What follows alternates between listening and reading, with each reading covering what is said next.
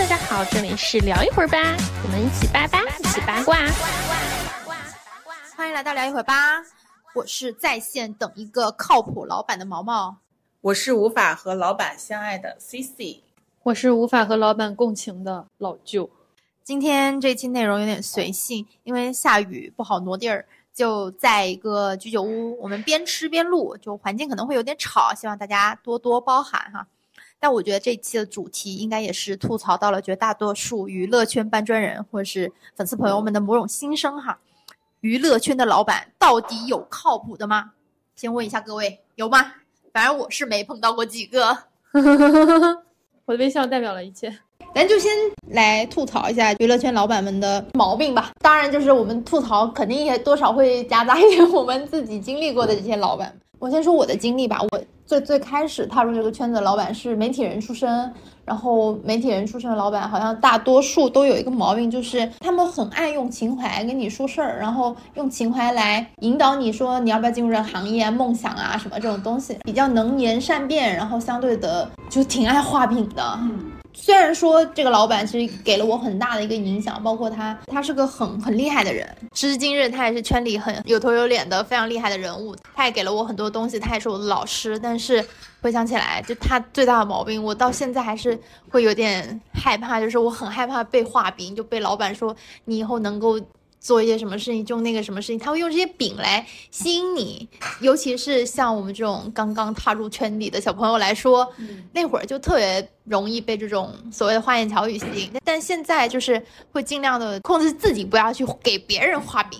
我觉得这个还是蛮显著的一个特征。然后这个是其实好像应该不只是娱乐圈，就是我有跟别的做出版的或者是别的一些朋友聊过，他们的之前的老板或者是领导是做媒体的，然后或者是做出版的、做文化产业的，都多少有点这个毛病，就特别爱用情怀跟你说事儿。可能跟确实跟他们的一个文化背景的底蕴啊，包括他们身处的环境都有关系。一旦觉得自己。到一定程度比较有内涵之后，可能都会多少有一点点好高骛远啊，或者是比较喜欢追名。对，然后你们自己觉得娱乐圈老板有一些什么比较显著的毛病？因为我不是刚换了工作嘛，就是我我要说一下，娱乐圈的大公司有，但是更多的都是小公司、小工作室这种小草台班子更多一些。那小的公司它其实存在很多问题，就是首先公司不太正规，然后还有这些老板本身就是以前可能是某个大公司或者是某个艺人身边的工作人员，让他自己突然开了一个公司啊这样的，他们都有一个问题就在于自己在以前干执行层的时候，以前干案头工作的时候遭了很多罪，因为在艺人身边其实大家都是战战兢兢的，嗯，或者以前在大公司的时候他遭过很多罪，吃了很多苦，他。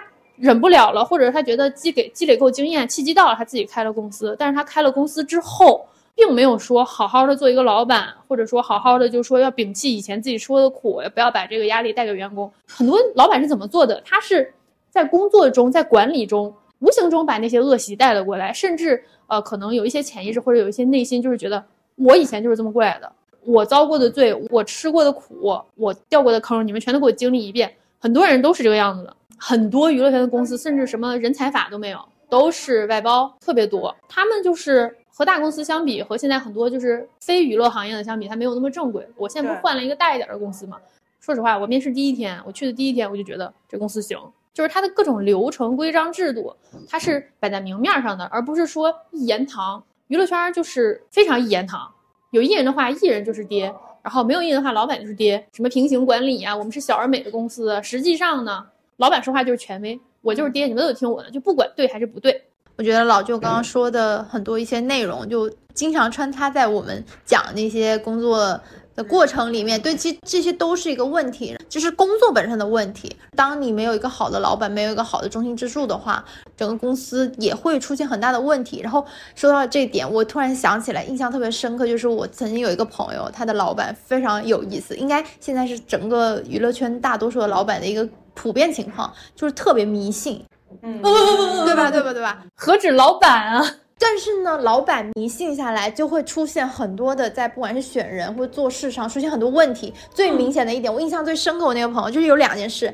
第一件就是这个老板他迷信他们公司的地址，然后包括他们公司的所有的布局全部都是每一年都要那个大师算一遍，然后怎么摆，然后一踏进他们公司那个门，他们本身也不是一个很大的公司，跟个龙门阵一样，摆了一堆的东西，这里摆着个鱼缸，那里摆着个啥，这里摆着个球，这个这是一方面，这个是他们从那个公司布局上。其次就是有一些公司的老板他招人。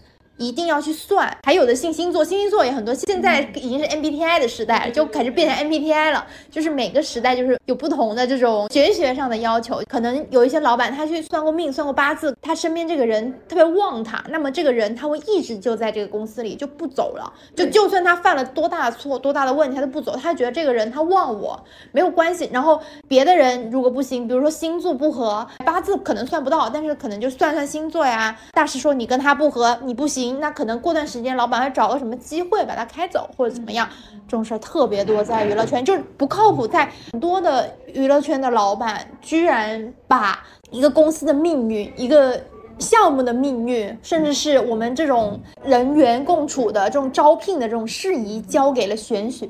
我之前也遇到过，就是我之前找工作的时候，有些公司或者有些艺人团队，还有一些老板招聘的时候，会备注优先什么星座和什么星座，这个是一点。然后还有就是你刚刚说摆龙门阵的，我也碰到过，有碰过那种不允许员工在公司穿什么什么色的衣服的，这样的有。然后还有就是几号几号不允许员工干嘛干嘛，这种细则的也有。我是觉得就是怎么讲，我也有合得来的星座和不合得来的星座，但我觉得如果说你要把这个作为一个招聘的前提的话，可能我在这儿待的时间长了，我也能理解了。但是我觉得有一种说法叫逆向思维，我觉得逆向思维 就放在这儿就很好笑。比如说有些老板跟员工相处的不好。或者说他觉得员工不行，但是呢，他又找不到这个实际员工犯错，然后他就归为，因为他是什么星座 啊，所以怎么样？我要拍他。其实我跟你不合，我跟他不合，就是咱俩性格不合，或者在咱俩玩不来，这很很正常，也不是说谁和谁都能做上好朋友。他会说，就就要强找一个理由，强强挑刺儿啊，因为他是什么双子座、双鱼座、什么天蝎座，这。就是硬找，我觉得，嗯，对，好迷信，其实就是给每一个人下定义，有一贴标签，有一点这种感觉，就是没事儿给你找个事儿。我觉得它其实是一种老老板甩锅的办法。你可能会预见到一后续一些事情的发展，或者说我们没有预见到，但后面可能难免员工之间啊、项目之间之间会有摩擦。那是人的问题大呢，还是玄学的问题大呢？那我会觉得它其实是一种提前的变相甩锅啊，不行了，嗯。因为你是什么座？因为你八字跟我不合，这不行。因为你穿了红色、绿色、黄色、粉色，就是我觉得其实就是有甩锅。这个是一方面，然后我就想起来说，这个讲的就真的是纯不靠谱啊！就咱还有一些，就是更多的其实是工作上一些我们在做事过程中的这种不靠谱。我觉得大多数的老板，就刚刚老舅也说到蛮多，其实有一个共性，就想一出是一出。就比如说我今天突然想起来一个这么一个事儿，哎，你得给我做这个项目可以做，哎，你给我做，甚至有时候真的是八字没一撇。他甚至都不在画饼的那个范畴，就是突然的来了一个事儿，比如说今天跟某一个项目的负责人吃饭了，比如说影业的老板吃饭了，那他好像要给我一个项目，来，你们就今天。把这个方案给我彻底做出来，而且要非常完整的，从头到尾的，什么都没有的时候，一般咱做项目的话是要招标的嘛，尤其是营销项目的话要招标，这不就是我吗？对，C C 应该也比较有感触，就是我印象比较深，是我们当时做营销项目的时候，然后就八字没一撇呢，只是跟你说，哎，你可以来一块招这个标，来，你可以来，只是这么一句话，嗯。不行，你们今天晚上熬夜把我这个东西马上做出来，非常完美，非常完整的，什么都要做。其实甚至对方都没有给你提这个要求，甚至对方你要的又不是这个东西。我今天要，我就你给我马上要。老板不考虑说我是不是做这个东西做不做得了，然后有没有这么多的人力、物力、财力去做这个事情，根本就没有考虑过。嗯，想一出是一出，我能理解，因为想多了都是问题，做多了都是办法。我觉得这个这个话是我最近经常说的，可以做。但你要考虑能不能做，或者说时间合不合理。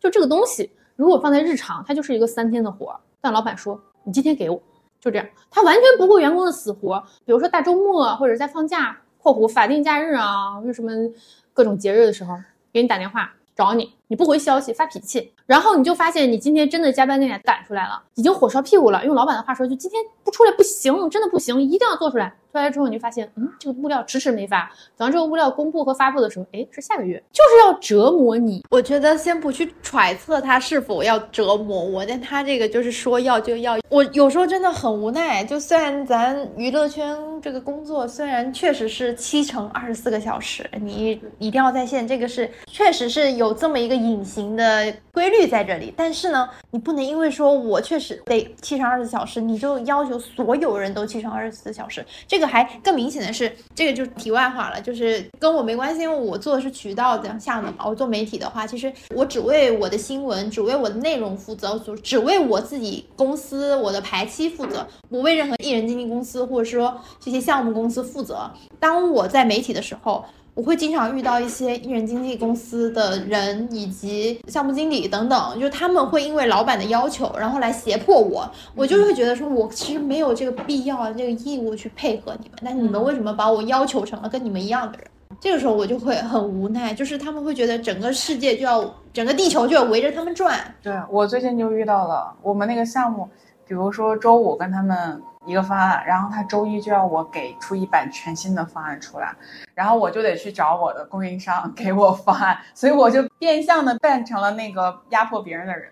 就是我见过比较离谱的老板啊，干过一个很离谱的事儿。咱们入职的时候不会填一个紧急联系人吗？填的时候你可能就会填一个爸爸妈妈或者是朋友什么的，填了电话。这个老板找我没找到，因为我在家睡觉，睡着了。周末他给我爸打了电话，我是外地人，我爸爸在老家，我在北京给我爸打电话。天下有这么大的事儿，就是。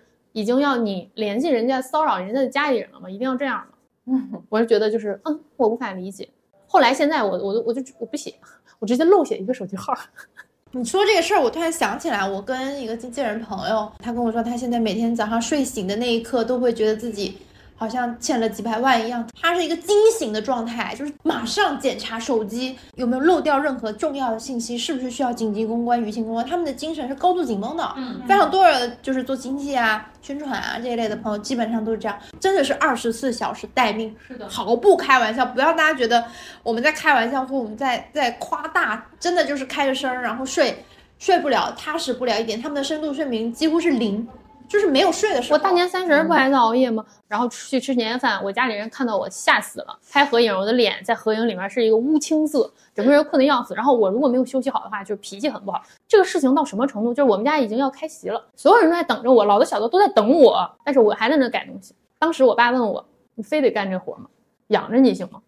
一样的问题我也被问过，就在最近，甚至就是最近，就是在中秋节的时候，因为人家赶着要一个东西，要赶紧出，怕耽误事儿。然后中秋节的时候我就在加班，然后我妈说：“你这样没有生活，你可以吗？你不要忘了你之前大年三十你在干什么？你在那人家不收碗，你在那干活，这个活有这么值得你生活都不要了吗？家里人都不，就是会有这种事情太多了。”我我觉得这个圈里面还有一个毛病，就是这些老板都很爱比较。当你说（括弧）老板熬夜挣多少钱，员工熬夜挣多少钱，就娱乐圈这个工资来算，我熬了一个夜，我拿的还是工资。尤其是很多公司它都很不正规，它没有什么加班的，娱乐圈很少有加班费。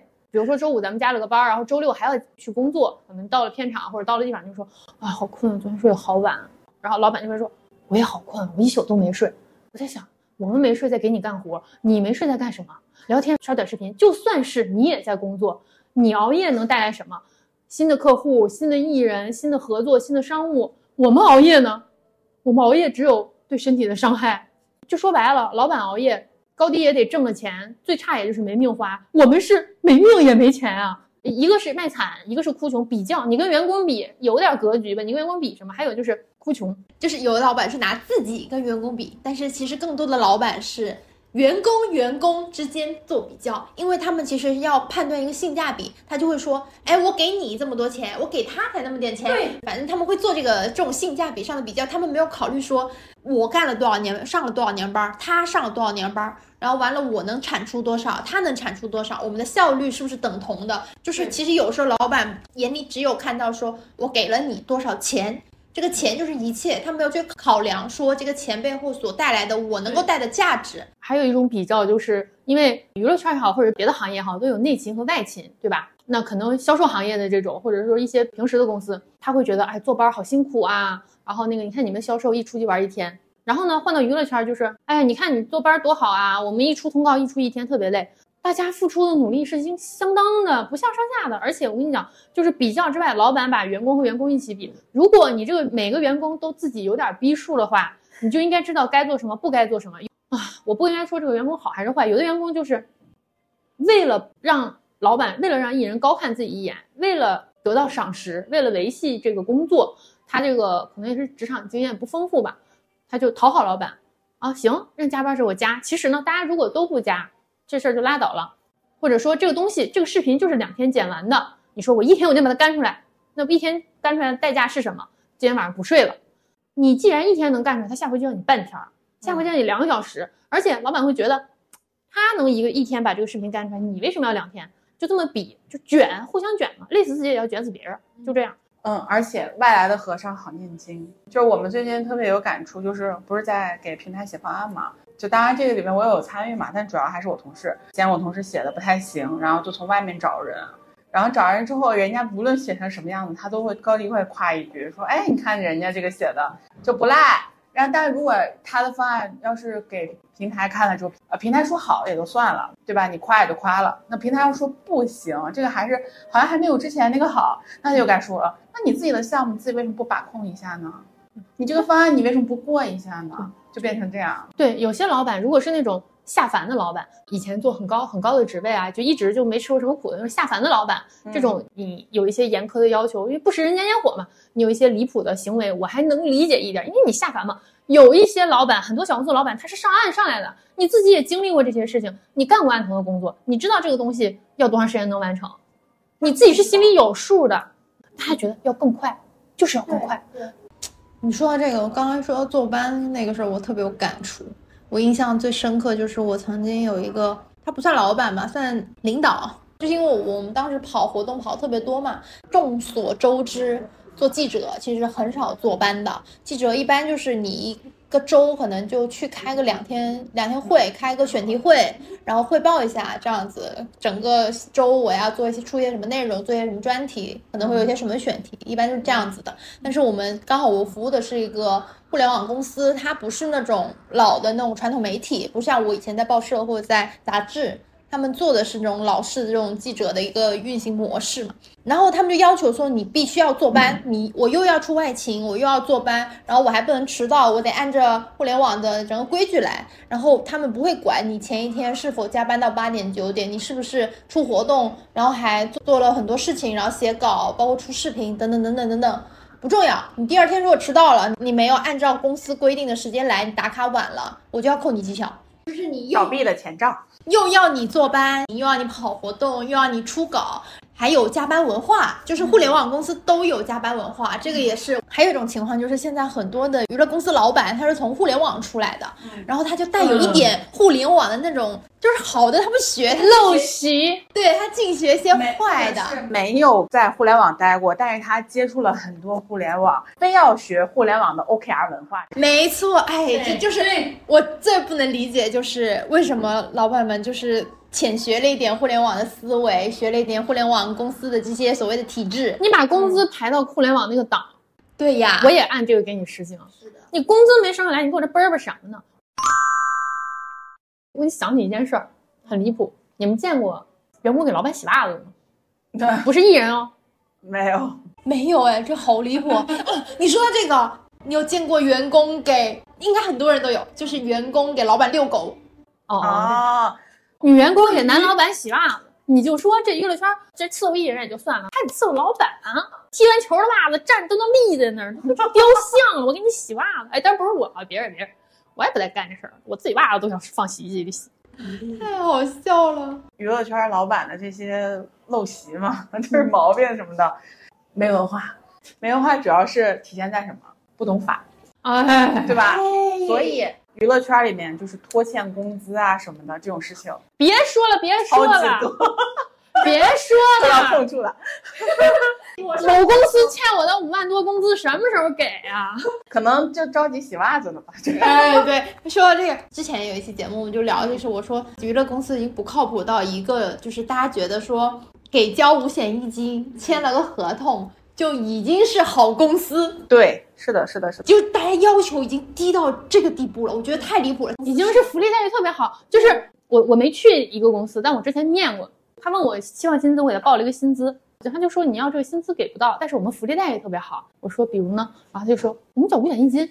我说啊，我当时懵了。然后他说啊，我们平时如果出通告的话，车费也报销。我又啊，出通告车费报销，这难道不是应该的，应该的？吗？难道需要我倒贴给公司吗？对啊、我们的福利待遇竟然能说我们缴五险一金？就真的不懂法太多了。我跟老舅不太一样的一点就是，他可能接触到的一些老板是从小上岸。我经历过很多的老板，都是他一上来就做老板，他没有做过员工。就下凡的那种嘛。对下凡的那种，他更是没有办法共情了。就我刚刚说的那个不懂法的那个老板，就是其中一个。他可能就是早年做了一些项目，然后正好是有那个就通信供应商那会儿，因此发家了。发家完了之后，自己就开始搞七搞八，搞各种项目，然后就是做音乐节呀、音乐节目，类似这种。你能想象吗？就我们开着会的时候，突然法院来人把他带走了，因为拖欠员工工资被告了，然后被强制直接带走，吓都吓死。旧的老板不也是吗？前前前老板不也是吗？就是已经是强制执行人、失信人，然后拖欠工资。别说了，别说了，心都碎了。我跟你讲个特别有意思的事儿啊，鄙人早年工作的一个老板，这个老板呢，他是北京人，然后他相当有背景啊，然后他就是很有钱，然后还和一个八百八十线小明星结过婚。我反正去工作的时候，他跟我说，我当时不太想来，他说钱的事儿你可以跟我说，咱们公司不差钱，钱的事儿你可以提。然后我就想，那就去了，我就提了。然后但是呢，我有一次报销，他跟我说这点钱你还报，我就想。怎么一千块钱不是钱吗？什么叫这点钱我我还我也要报？一千块钱，我觉得他应该随手甩给你一万块钱。说到抠门老板了，老板有一个长处就是喜欢把钱用在他觉得对的地方上，然后宁愿给员工拖欠工资，或者说宁愿不结项目费，但我要把这个我拿到的好不容易就骗到的某一笔投资，我放到一个可能成不了的项目上，甚至还有就我自己经历的是，老板跟员工借钱投项目。就当时公司资金周转不灵，然后那个剧又没钱，但是剧还得拍，你总不能拍一半吧？公司老板啊，还有几个制片，几个大制片，他每个人网贷，你知道吗？网贷，嗯，我网贷投的项目挺离谱的。我还有一点我不理解，可能因为这个娱乐圈它这个离时尚圈太近，见过太多艺人，见过太多美的、丑的啥的，就觉得这些老板真的很喜欢对别人品头论足，评判别人的审美、穿衣打扮。你以为你跟几个知名造型师合作你就牛了？我觉得比较典型的就是亚米的老板，人家好歹是队长，人家好歹当季的选秀人家是脱颖而出了，你在背后这么说人家，现在老板都品头论足员工了，那更恶劣。我们刚刚以上纯粹就是奇葩老板大开会，就是我们经历过的，或者是说我们认识的、我们听说的这种娱乐圈的娱乐公司的老板，他们的一些奇怪的一些现象和他们的一些行为举动。就以上只是纯吐槽，但是呢，我觉得下面要说的一些老板们，应该是算是现在整个圈里的大典型了，也就是大家粉丝朋友们经常会骂的一些老板，比如说。我觉得最典型的就是这些，我不是很懂啊，为什么娱乐圈的老板们他们仿佛比艺人还红，比艺人还想红？轻轻的举几个例子，每一个都响当当的啊，就是能掷地有声的，比如说咱乐华的杜华女士，比如说黄睿，比如说李飞，比如说李飞还好啦，比如说龙丹妮龙总，哎，就这几位，咱浅浅浅的点几个名，就这些实在实在是太火了，因为大家都知道他们在这个圈子里就是你你莫名的有种想红的意识或者是红的气质在里面。其实我觉得应该最明显就是杜华，因为我我也不知道是什么时候播，反正就是选秀那期节目，我们跟跟有台串台的选秀那期节目，我也提到了杜华女士，我说杜华杜华女士在那个 Name 的一个团综里面 就提到说，就是会点名批评说你们就不行啊，怎么怎么样？我心想，哎呀，姐，这个团不是你选出来的吗？不是你的艺人吗？你为什么要说的好像他们一文不值？那你还培养他们干什么呢？没热度了，自己给他炒点热度。就是其实杜华好像很早之前就是有传说他自己是想当艺人的，但是因为各种条件限制，然后没当成，所以自己做了娱乐公司老板，然后跟艺人合作开了这么一个公司。完了之后，他就好像有一种每个时候都想我露个脸，我插一脚，我来曝光一下我自己。然后比如说上那个倭瓜的内页呀，然后做一些很多独立的采访，然后包括说。还有就是把他儿子送上那个《变形记》，变形记还有浪姐，浪姐，然后还有当时应该是选秀期间出道战那一天晚上，所有的老板都会在在那边给他们加油打气，然后杜华女士就出现了。有一些这种场合，就好像会尽多的去露面、去表达、去展现自己是一个娱乐圈老板这么一个形象，所以我觉得。你自己这么高调，你也怪不得大家粉丝们一旦你公司出点什么事儿，都想来骂你，都想来说你，就是指着你怨不得别人。对，这这你自己太高调了，这个是没有办法的事情。其实我我觉得他是一个很有头脑的人，包括我对他的一些了解，我觉得他以前学习也很好，然后我觉得在女性里面也是很有执行力。我承认他是一个很优秀的人，很有能力的人，但是对于频老板频频出现在台前这种事情，我其实不太理解。啊，就就之前抖上面有个人说自己是娱乐公司老板，不红不红啊，然后说自己啊能内推，能给人内推工作，这个那个能培训。他后来变现途径就是抖上面卖课，卖这个卖那个，然后说那个给人推工作，然后后来就被人扒过一次。是我一个朋友的前老板，我朋友在他们那干过一段时间，然后觉得不太对，然后跑了。用我朋友的话说，那个公司最红的就是他，也也没有很红啦，就是他就是艺人扶不起，那就扶一扶自己做自媒体。就还有除了就是这种想红的老板，或者说已经红了的老板，比如杜华女士，还有就是比较有名的就是杨天真，杨天真女士，几乎是所有现在做艺人经济或者是艺人商务的朋友们，他们算是一个楷模标杆。我个人是觉得他们的模式、思维路径还有方法，其实放在娱乐圈，我们作为行业业内人，其实是一个很好的一个参考标准。还有他们的模式是对的，想法也是对的，没有任何问题。但是呢？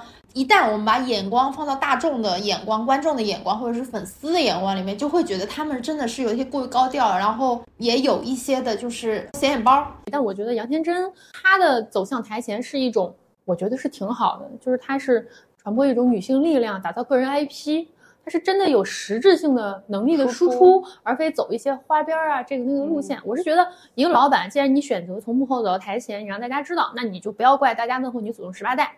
骂你一户口本都是都很正常的事情。以前是大家不知道名就会骂谁谁谁老板谁谁谁经纪人是这个那个啥是傻叉啥的。那现在人家知道名了，人家就总十八代上。我我这里提个问题啊，就是我们理性探讨一下，你们觉得说一个娱乐公司的老板想红，或者是他以个人露出的这个方式红了的这个形式带火整个公司艺人也好，或者是说整个公司这个 IP 或者是自己 IP，你觉得有这个想法是对的吗？或者说这个想法是可以被？借鉴或是学习的吗？我我的想法是这样，为什么我会提出这个问题？因为我觉得，做按道理来说，你做一个娱乐公司，其实老板也好，经纪人也好，其实他们就是完全是属于幕后的。然后幕后的人，他之所以叫幕后，他就是在明星光环下面后面的操盘手。那当操盘手，他取代艺人。你站到台前来，你跟艺人平起平坐，那艺人又是什么位置？你跟艺人之间，你又是什么关系？你想要给外界展露一些什么样的形象？这个我觉得是我有时候会疑惑的一个点，合不合理不好说。你看韩国三大，朴正英，然后杨菊花，呃，李秀满，他们也都。挺台前的，他们原来就是艺人。对，然后我我觉得娱乐行业会放大很多东西，还有就是大家过度关注娱乐行业，以及很多老板他上综艺，上综艺你就就有点像艺人或者说通告，综艺其实就是通告，他上任何东西他都是拿钱的，这个性质就不好谈。其实我们平时你看咱们企业里别的企业，比如说什么啊华为老板啊、小米老板啊、什么微信老板啊，这个老板那个老板，他们也很台前，只是说大家可能放在娱乐圈上的关注度吧，就大家对他的要求就是。你最好低调点。我觉得这个事情是必然的，也是偶然的，因为他如果要是走到台前的话，他一定是经过深思熟虑，就觉得这个事情对他是有绝对益处的，所以他才会走到台前。然后包括娱乐圈这个圈子本来就是曝光性特别强的，对，即便你自己不出来，然后你可能也会被挖出来，然后被大家所知道。所以如果要是与其等着被挖，不如自己跳出来。而且包括很多的综艺节目，包括电视台的合作什么的，可能都需要有一些的老板出面。比如说，就真的就是像直来直往那种选人的那种啊，然后可能会需要邀请到一些老板。那老板这个时候又想做自己公司的一个厂牌也好，或者是 IP 也好，他想把这个东西打出来，那别人说就不如他自己说靠谱。而且艺人你签签约。他到到期就会走的呀，那我自己的公司可能就是我自己的，那我为我公司说话这是最合理的，所以这个也是一个比较必然的事儿。然后火火是偶然的，嗯，对，我觉得他们走到台前来，对于公司来讲吧，不是坏事，肯定是有收益的，肯定是要利大于弊，不然他也不会说频频。如果他第一次试水，如果说哎呀好像收益不大，没什么用，后续不去不必继续再这样了。但如果说他能持续频频的出现在台前，那就说明。这个事情收益更大，他愿意这么做。而且我们本身就是在这个娱乐圈工作的人，以及可能爱听我们节目的，以及很多人，他就是关注这个娱乐圈，他给予的关注度过高。说白了，走出这个圈子之后，谁也不在意你是哪个公司的老板。是我刚刚你觉得你举的那个说放在其他这种实体经济上的，嗯，或者是一些互联网企业，他们的公司老板也是频频出现。其实他们的出现或者说他们的录像，更多的是为了彰显一种企业文化。其实我觉得一个等同于，就是为什么现在娱乐公司的老板他们会想要多出镜或者是出现，然后包括说我作为一个打造一个所谓的个人 IP 出来，就我觉得一方面也是想要给更多的人知道我们这个厂牌，知道我们这个厂牌文化，我们这个公司文化。因为现在其实是一个粉丝经济的时代，一旦你这个公司的文化它能形成一个好的一个圈层效应的话，那么你也就能带动一波属于你的粉丝经济。其实最明显的就是月华，月华其实在这个方面做的非常好，非常明确。我不反对，或者说我也对杜华女士走到前台这个事儿，我也没有什么特别的想法。但我不理解的是，为什么月华的盲盒有他？就这个事儿，其实是让我觉得。嗯，有点迷迷，但别别的都还好。哎，他好像他的盲还是隐隐藏款。对对对，我刚才想说。对对，这个也是蛮有意思。这辈子第一次这么不想抽到隐藏。但是你还别说这个事情，我觉得月华可能多少借鉴了我们秀满 Sam。我们秀满 Sam 曾经出过一款小卡，好像是也是隐藏款，就是我忘了是哪个团的专辑。就是如果你就不想拆，能拆到秀满老师的 的那个小卡。对对对，还蛮有意思。我觉得可能是借鉴了，然后包括还有。我觉得其实这个也是刚刚你前面提到的，就是关于说打造个人 IP 的这个点。我是觉得打造一个公司不如打造自己，这这这好像是一些老板的一些转型的一个方式。我觉得现在是一个是，比如说杨天真他做《我和我的经纪人》这个节目，其实他是为了打造自己的 IP，嗯，对吧？其而且同时他也把他们就是一星这个公司他们这个品牌厂牌打出去了，包括他们是以宣传为。核心的作为一个经济业务，这个事情也打造出去了。其实它很成功的让大家有了一个印象，说我们是一个怎么样的公司，我们有什么样什么样的艺人，然后做什么样的业务。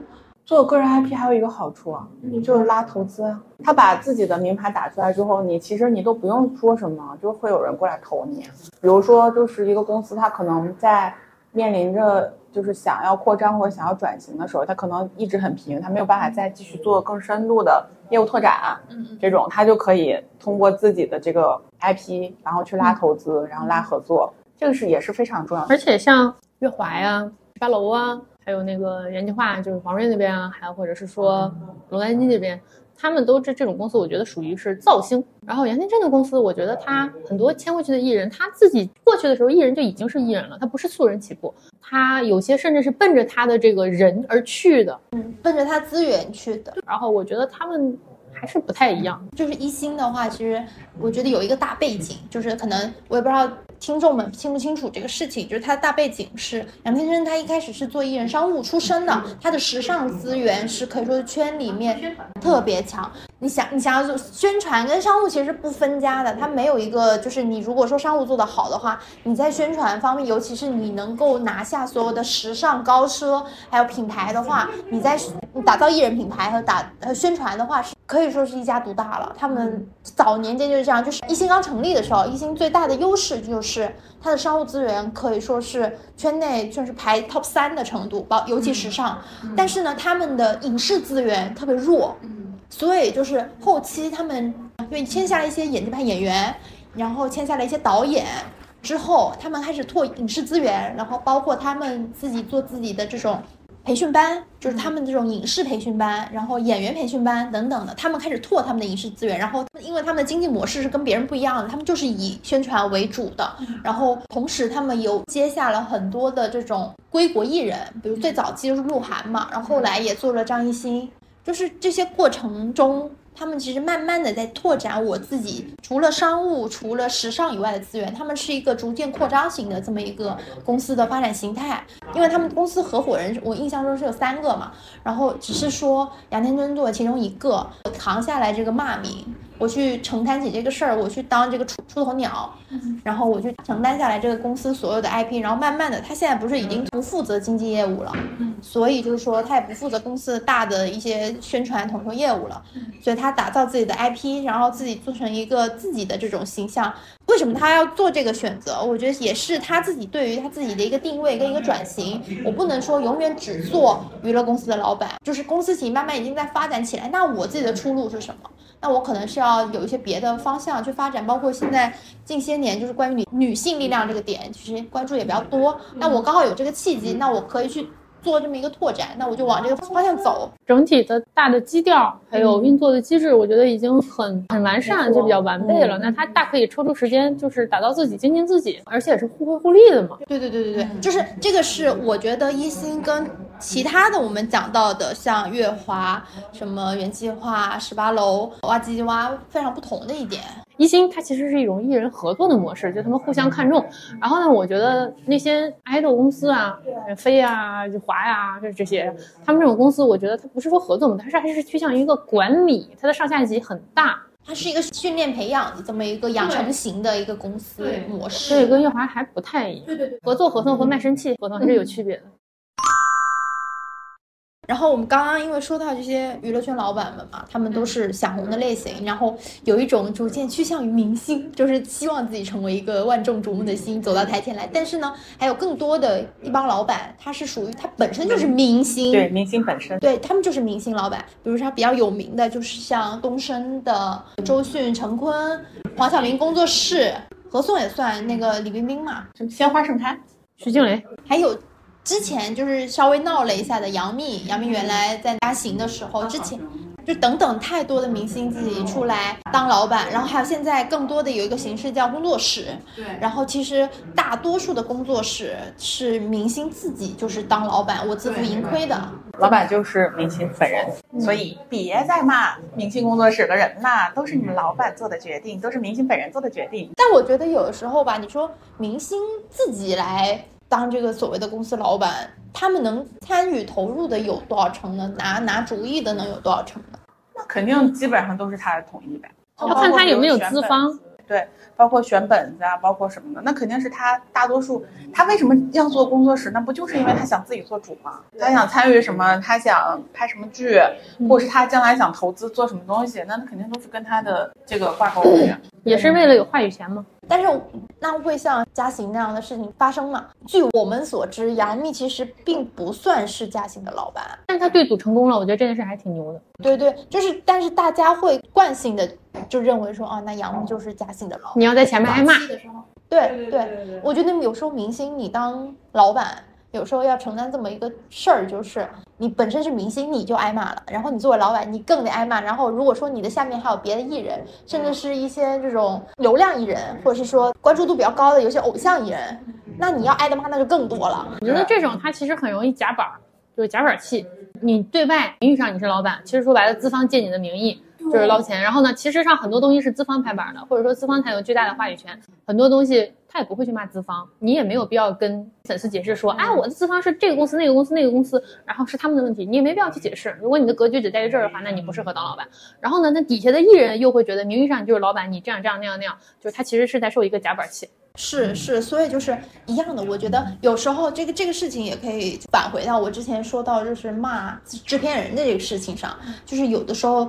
他并不是最终拍板的人，然后拍板的背后其实是投资方嘛，就是所谓资方投资人，或是这个公司的实际控股人，这个项目的投资人。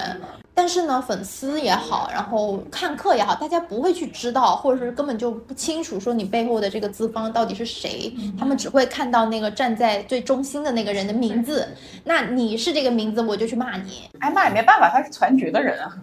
对吧？他是全局的人，所以我就说，我觉得杨幂挺厉害的。哎，但是有时候我有时候在想一个事情，是不是就是这这就是所谓的欲戴皇冠必承其重，对对吧？这种感觉，别低头，皇冠会掉。牙挺疼。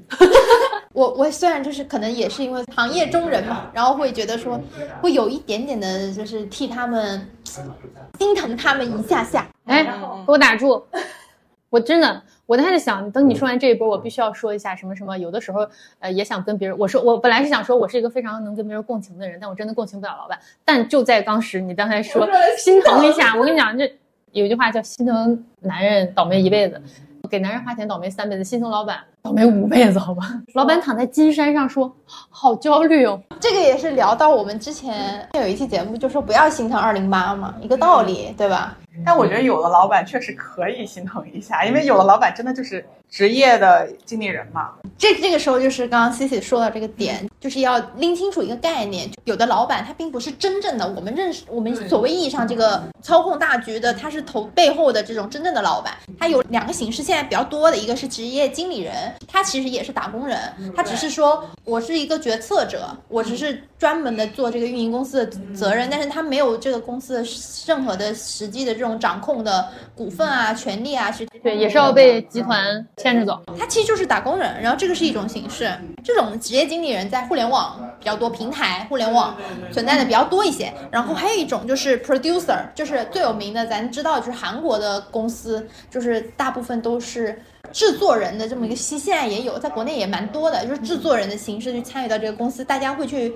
会以为说他们是公司老板，其实他们不是，他们可能也是占公司的控股比例，可能就很少，对，可能就百分之多少几个点或者零点几个点这样子而已。就这个是区别于说我们一般的就是我们认知意义上的那种老板啊。然后，而且我觉得说为什么会有职业经理人和 producer 的出现，就 P D 的出现，就是他们这种身份的人，其实是，呃，我觉得也是一个。趋势。是一个趋势，就是你专业的事情还是要给交给专业的人来做。对，就之前我在某公司的时候，就他的那个岗位就会分为两个，一个就比如说你做到三年五年，你要升职的时候，然后他就会给你两个方向，一个是往管理者走，然后另外一个是往自身的科学家或者是专家去走，所以他就让你。看这个两个方向，如果你要是很资深、很学术，然后甚至就是这个这个，当然在那个技术层面会比较多，那你就可以专门只做技术啊，就做这方面的专家，然后你就不用去参与人员的管理，你就不用带团队，但你可以带一些人，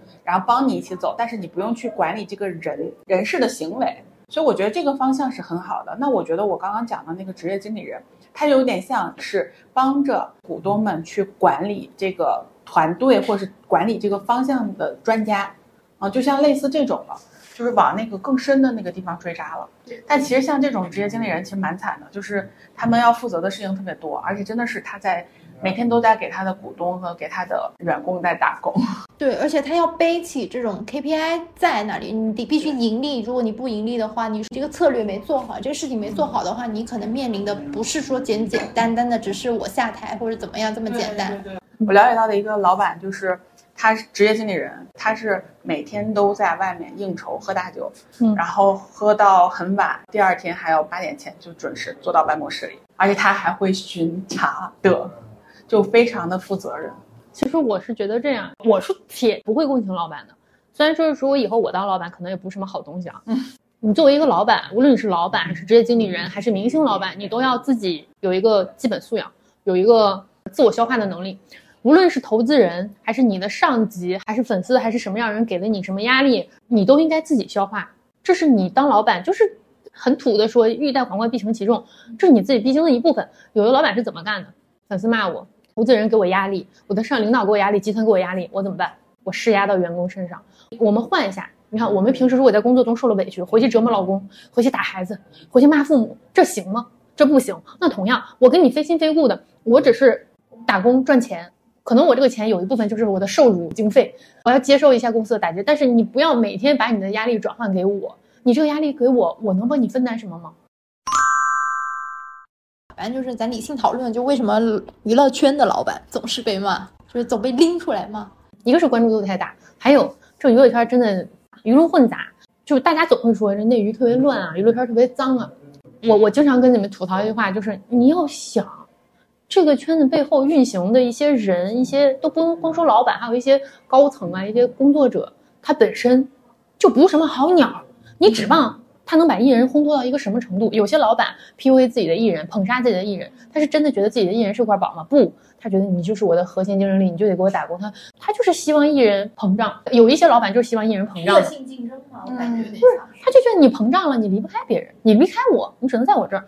这个知道有案例，对，就是膨胀捧啊！你这太美了，你太棒了，你这个咖啡就到这儿了，你这个咖啡你就应该这样，你这咖啡你就应该一带五、一带六、一带七、一带八，你这个咖啡你就得管他要房车，哦。表面上一个艺人觉得哦是吗？我可以要房车，当然可以了，你这咖啡就可以要房车。然后 OK，你就结果业内留的口碑多，就这咖啡真做，还要房车啊，嗯还这个这个那个那个，全部五个人工作人员都想坐商务舱，这这那那的，就是很多艺人他就是老板就是把你的艺人轰到一个外界你只能在我这儿打工，外界接受不了你的这个程度，嗯，只有我对你是最好的。而且不是还会带他们去一些比较那什么的场所，然后会留下一些证据之类的。你哪天有异心，你不不是那个异心，就你哪天起了二心，就有别的想法，我就抛出来，上网我就黑你。现在自己有些艺人不服管，自己的公司老板、自己的公司决策层去黑自己的艺人，这种事情又不是没有，这不比比皆是。我拿捏你，我就是有拿捏你的本事。有那种就是呃，可能之前会让你走一些烂账，等哪天你就是要离开了，或者是要有什么事儿的时候，就拿这个举报你，反手举报你偷税漏税。你就看这互相这艺人这饭圈，还有这个这个这个工作室，天天起诉这起诉那，你就想这些人一天到晚这样那样的，他这娱乐圈能不乱？不说百分百，但很多老板都是给会给自己艺人埋雷的，我不然我怎么拿捏你？对，那那这么说来，这就算是我们知道的他们为什么被骂，或者说他们活该被骂的一些点。那你们觉得说，就是为什么老板总是会被就是大众追着骂，或者说他就会成为某一种焦点？其他艺人也是，你看你打开小红书，你打开抖子，天天骂老板的人多的是，只是娱乐圈更明显一些，大家可能对这种我不了解的领域，我更好奇一些。你说到这个，我老是想起大家老是骂曹国伟，夹了，夹去之间，大家每天有什么事儿就会问候一下贾总全家。那没办法呀。就类似这种感觉吧，我觉得是这样子的。然后，但其实说实话，我有时候我不是心疼他们，我是会觉得说没必要。嗯就是你骂了呢，有时候就是骂人这个事情，有时候你骂了他也不知道，或者骂了也没有用。我是不骂贾总，但不耽误我骂我的老板，也没有，就是我是觉得像很多老板就是又想要老板的威严，哎，又要我要我要主打一个平行，哎，我又要跟员工做朋友，你又要威严又做朋友，哎呦我的天，鱼和熊掌都想兼得。嗯，但是当你真的说你公事公办的时候，他又给你打感情牌。哎呀，公司回不来账啊，公司项目回不来款啊，承诺的项目奖金一直不发呀，克扣啊，克扣工资，这个那个扣工资，我们给你加班加的，我周六日我自己想出去想出门，我还得请假，我给你加班的时候，你怎么不说给我工资？最离谱的是在公司充电，给电瓶车充电啊扣钱，然后吃有气味的东西扣钱。这个嘴脸我觉得好熟悉，我也经历过类似的。其实，在每每个圈都有，就是傻逼儿老板满地都是。对，那我我这么总结吧，我觉得。可能咱们不能说就只有娱乐圈的老板不靠谱，只是说娱乐圈的老板呃不靠谱的太过于典型了一点。然后由于说我们这个圈子其实是暴露在大众视角里面的，然后有很多的老板也好，他们自己从幕后走到台前，包括明星自己当老板，他们都是在台前的人，而且就是会暴露在聚光灯下，所以导致说大家都是会觉得说咱娱乐圈确实乱的挺挺厉害，但其实。你要说大公司就不乱嘛，一样也乱，只是说可能我们没能看得到那一面，然后也不像娱乐圈这么集中的，就是展现了各种阶层、各种文化水平、各种不同等级的奇奇怪怪的老板。我觉得有时候我在想，娱乐圈真的是非常妙的集中了所有的学科、所有的类型、所有的各种各样的形态的老板也好，人也好，全部都在这个圈子里，所以显得他特别的突出。尤其像是我们刚刚前面又说到很多什么互联网公司的老板什么下凡啦，然后有一些老板做小项目的上岸啦，就这种事情，我觉得你放在大厂，就是大一点的公司，或者说别的行业，其实是很难见到的。主要是因为娱乐圈老板们的门槛很低。对，其实门槛低。它就更是门槛高，你门槛低，你想做得好，门槛就高了。对对，而且娱乐圈的这个管理相对来说扁平一点，假扁平。对，这是一方面，但是就从人数上来讲，小到三个人也能做公司，对，大到一百两百来人，少在那点我。千人。但你看互联网公司，怎么也得几万吧？你娱乐公司没有那么大的。我那天去我那个新公司之后，我那个那个 HR 带我从公司走了一圈，我迷路了。我在想，这和我之前的办公室。那小办公室能能比？我就后来他说你知道了吧？啊，你要有什么事问我。我说我迷路了，我怎么回到我的工位？然后终于换到大公司。还有很多大公司它的奖惩机制、晋升机制啊、福利待遇啊，还有各种都很完善、很明面化。项目奖金完善了也不怎么。对它该有的奖金它就有，但是小公司，哎，这项目好好做，咱们做完有奖金。嗯，等我到离职，我好像也没有拿到。你在说什么？其实说白了，我觉得娱乐圈放放之四海，放任何圈都都一样。我接受你骂我，我接受你。七乘二十四小时，我也接受你给我找事儿，我接受你给我发疯，因为很多我不明白我为什么要承担老板的情绪价值，我要去给你提供这个东西，OK？但是我也不是不能接受，我觉得你给这点钱不足以让我给你提供这些，你要发疯，你给多钱，我躺在那儿，你踹我两脚都可以，钱给到位，什么都行。我觉得差不多了，然后我感觉今天好负能量，也不是负能量，我觉得我本来只是想说，大家借着娱乐圈老板就是显显包的这个事儿，咱聊一聊，然后包括就是咱吐槽吐槽自己的经历，没想到最后呢，有一种 又回到了咱那个重生之我在娱乐圈当牛马的那种感觉，就是别来。既然到最后了，那我们给娱乐圈老板们一些建议吧。我是谁？我给老板提建议？没事，我们就是要给老板提建议。等会儿，我给老板的建议是。没事儿，别他妈给我提建议。